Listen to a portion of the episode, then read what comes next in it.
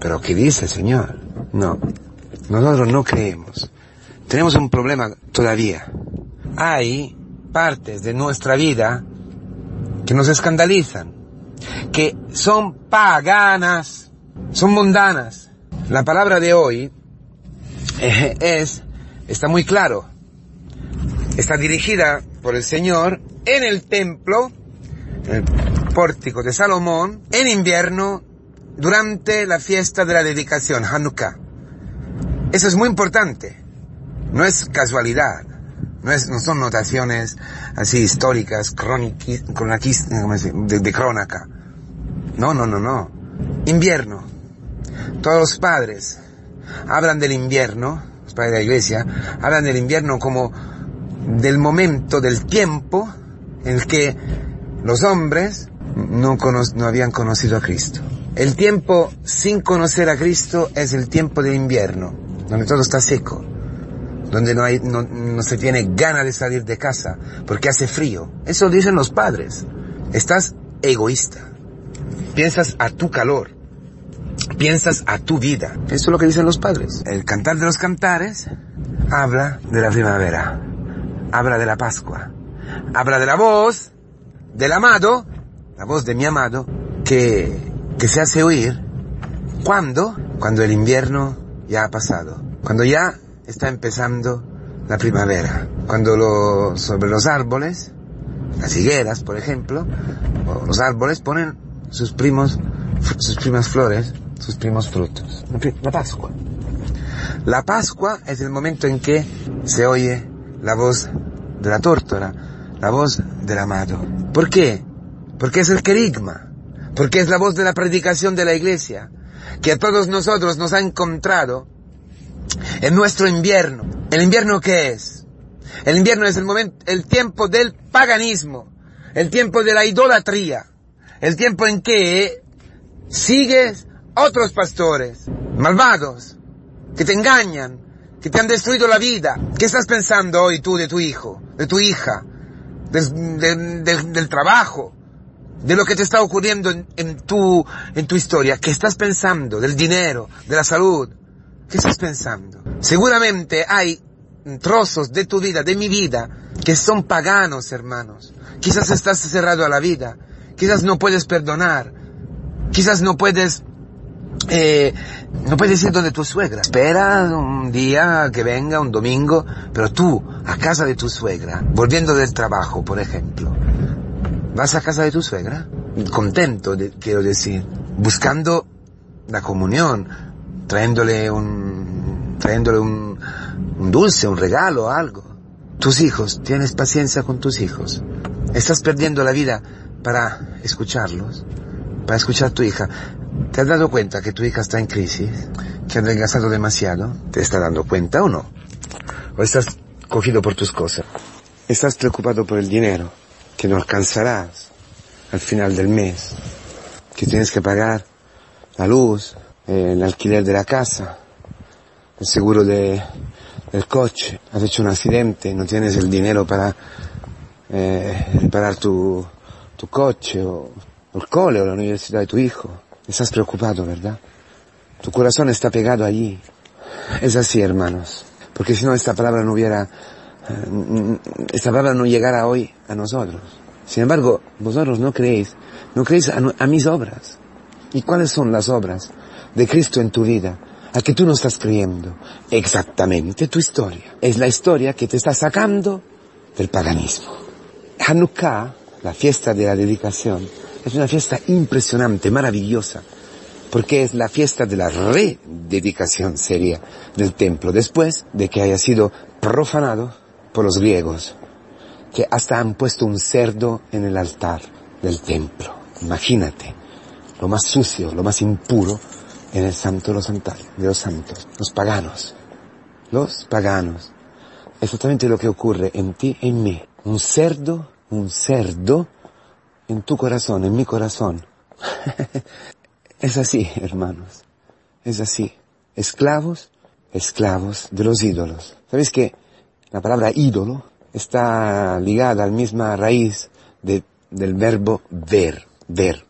porque un ídolo se ve. Y aquí dice el Señor, mis ovejas escuchan mi voz. Ver o, o escuchar. La idolatría entra por la vista, por el ver, por los ojos. La concupiscencia, la idolatría. Tú ves la historia y la interpretas según lo que te hace ver el demonio. Una oveja sabe una cosa, que si no hay pastor, que sin voz del pastor, se pierde, no sabe dónde ir, se, se hiere, se, se pone enferma, se pierde, no sabe dónde ir. Esto quiere decir humildad. Sin mí no podéis hacer nada.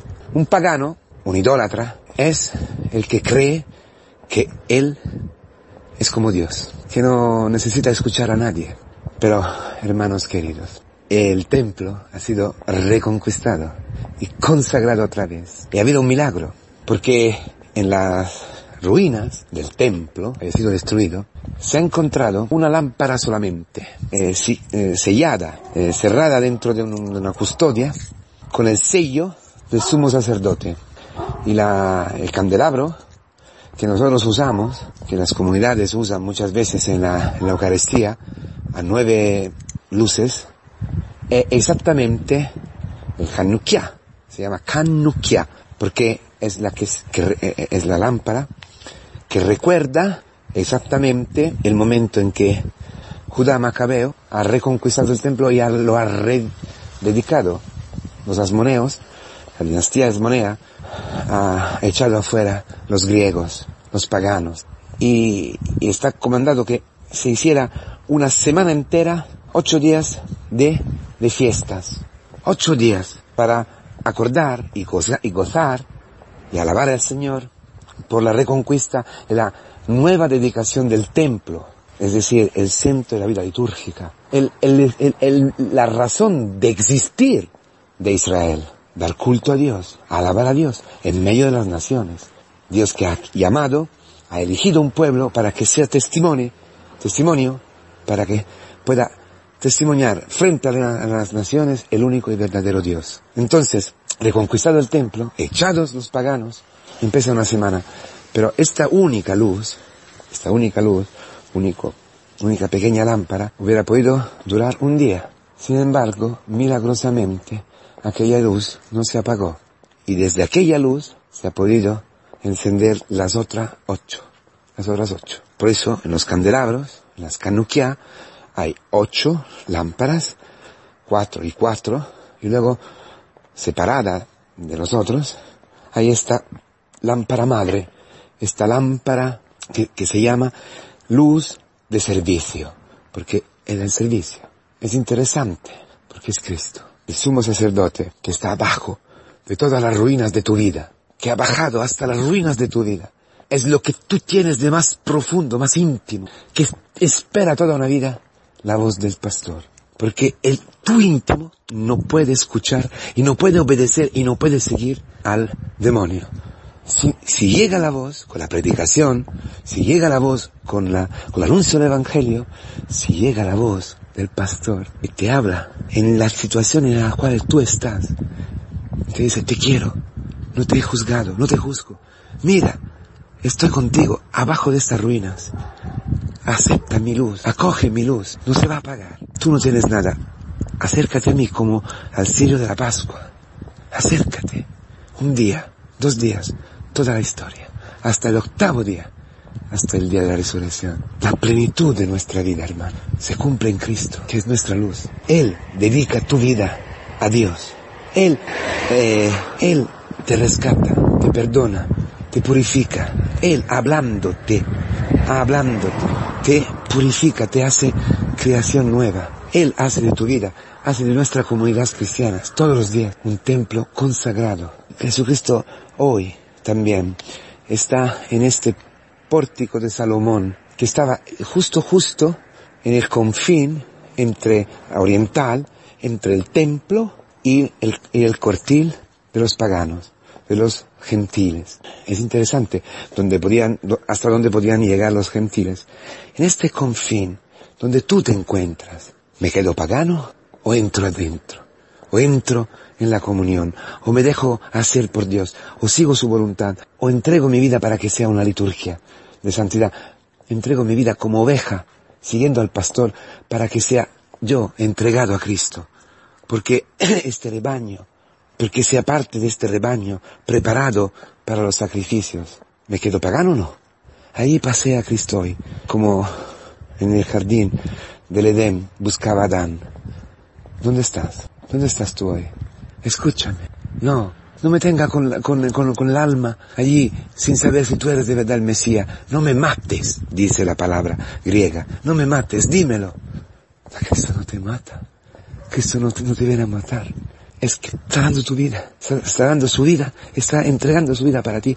Para matar al hombre viejo para sacarte el paganismo del corazón. Escucha su voz, obedece a su palabra, camina, acuéstate, eh, acércate a los, a los sacramentos, déjate perdonar, déjate llenar del espíritu, de este aceite, de esta lámpara, del sumo sacerdote que ha entregado su vida en la cruz. Déjate amar, déjate llevar, déjate perdonar. Entonces verás que aunque una madre eh, olvide sus hijos, Cristo nunca te olvidará porque Él ha dado su vida para ti. Nunca.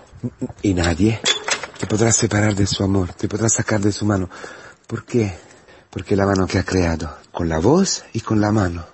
Con la voz crea, con la mano plasma, con la mano te hace hombre, con la mano te da dignidad, con la mano que es la, la comunidad cristiana, que son los catequistas, que es la palabra misma, que se hace carne en una mano concreta, los hechos, los sacramentos, los hermanos, la comunión, también las peleas, también las humillaciones, todo lo que nosotros vivimos, eh, nos plasma, nos, nos dibuja, nos hace ovejas del Señor, ovejas del pastor que se ha hecho oveja, corderos del, del pastor que se ha hecho cordero. ¿Para qué? Para amar, para entregar la vida. Por eso, di, Cristo es Dios, es una sola cosa, en la misma mano. Cristo te quiere. Esto da su vida para ti. Ánimo pues, ánimo. Que el Señor es fiel y el Señor nos quiere y el Señor nos lleva, nos lleva, nos lleva hasta las herbas verdes, anticipo y profecía del paraíso. Son nuestras comunidades, son nuestras Eucaristías, son nuestras liturgias, donde nosotros mamamos la misericordia, donde nosotros comemos el amor, escuchamos la voz del amado, que nos hace una sola cosa con Él. Levántate, amiga mía, levántate, amada mía, y ven conmigo. Esta es la voz que hoy, hoy viene a ti, diciéndote la verdad y anunciándote su amor. Ánimo.